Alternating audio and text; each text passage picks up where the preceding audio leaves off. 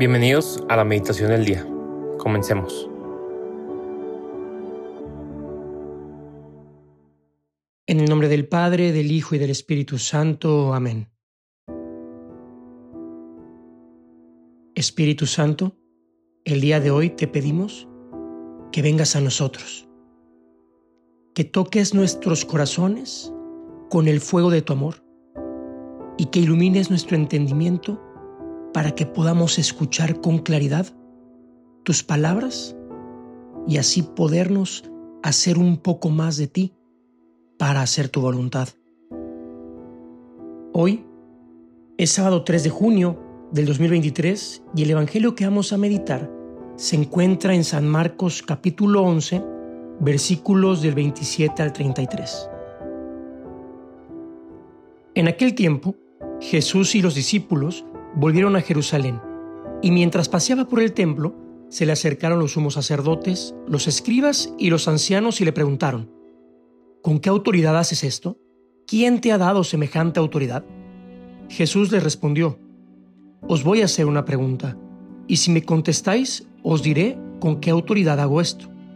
¿El bautismo de Juan era cosa de Dios o de los hombres? Contestadme. Se pusieron a deliberar. Si decimos que es de Dios, dirá, ¿y por qué no le habéis creído? Pero como digamos que es de los hombres, temían a la gente porque todo el mundo estaba convencido de que Juan era un profeta. Y respondieron a Jesús, no sabemos. Jesús les replicó, pues tampoco yo os digo con qué autoridad hago esto. Palabra del Señor, gloria a ti, Señor Jesús. Los sumos sacerdotes, escribas y ancianos vieron el primer paso, que a veces es de los más difíciles, acercarse a Jesús. Pero ¿cómo o con qué intención lo hicieron? Ellos se acercaron a Jesús solo para cuestionarlo, para cuestionar las cosas buenas que él hacía. Estaban cegados y su soberbia no les permitía ver los milagros que Jesús estaba haciendo, ni tampoco les permitía escuchar el mensaje de amor que les predicaba. Ellos iban solo sobre la regla, sobre lo que hacía Jesús, que para ellos iba en contra de sus tradiciones, iba en contra de lo que pensaban, iba en contra de sus comodidades. Entonces, me pregunto, ¿cuántas veces nos acercamos a Jesús así como estos somos sacerdotes? Con esa intención de cuestionar su modo de actuar. ¿Por qué esto? ¿Por qué a mí? ¿Para qué? Etcétera en vez de acercarnos a Él con esos ojos de fe para poder ver y palpar los milagros diarios que hace en mi vida y en la de los demás. O con esos oídos abiertos para escuchar su palabra, la cual siempre es muy personal. Jesús siempre me habla a mí en lo personal. Siempre me habla a través del Evangelio, a través de otras personas, a través de las circunstancias diarias. Jesús siempre tiene un mensaje que darme. ¿Lo quiero escuchar? ¿O prefiero dejarme llevar por lo que para mí debería de ser? Por lo que a mí me genera más comodidad. ¿Qué es lo que quiero escuchar? Y Jesús siempre me responde, siempre, siempre. Todo lo que yo le pregunto cuestione. Pero aquí la situación es que no siempre responde lo que yo quiero escuchar. Y no es porque no me ame o esté en contra mía, sino porque Él sabe qué es lo mejor para mí. Y con base a eso es que nos responde. Si queremos que las cosas fluyan como debe de ser nuestras vidas, tenemos que dejar a Jesús actuar.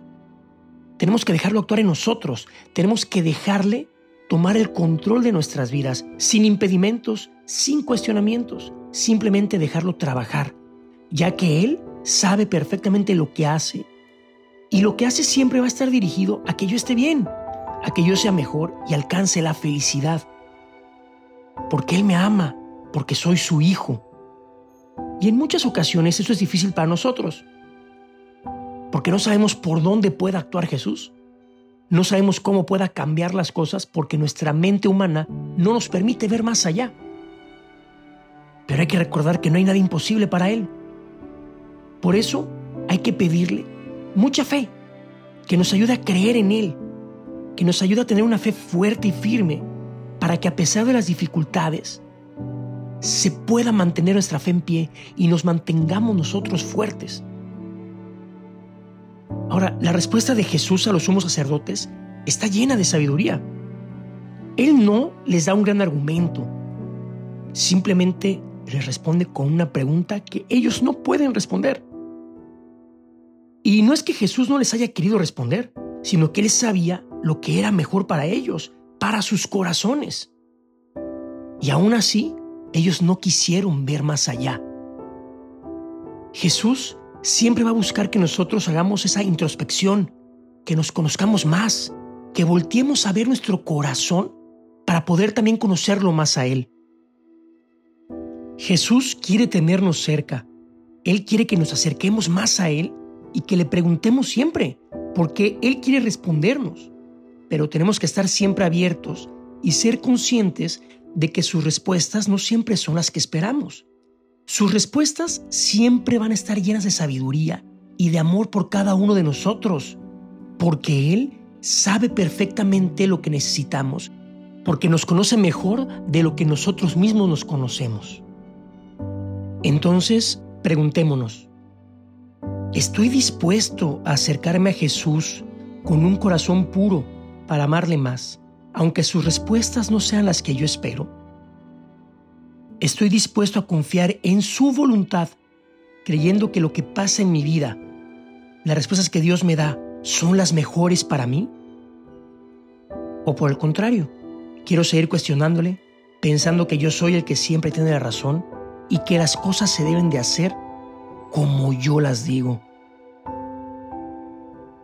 Por último, pongámonos en manos de la Santísima Virgen, que sea ella quien nos ayude a ser más humildes para poder recibir las respuestas de Jesús con el corazón abierto y que nos ayude también a entender, como lo hizo ella, que la voluntad de Dios es perfecta y seguirla es lo mejor para cada uno de nosotros.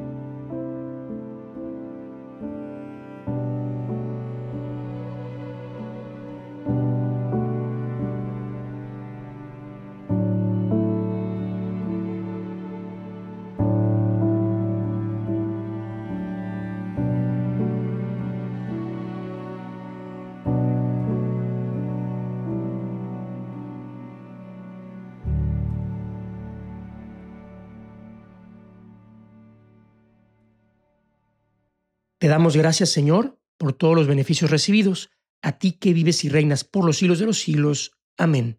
Cristo Rey nuestro, venga tu reino. María, Reina de los Apóstoles, enséñanos a orar. En el nombre del Padre, del Hijo y del Espíritu Santo. Amén.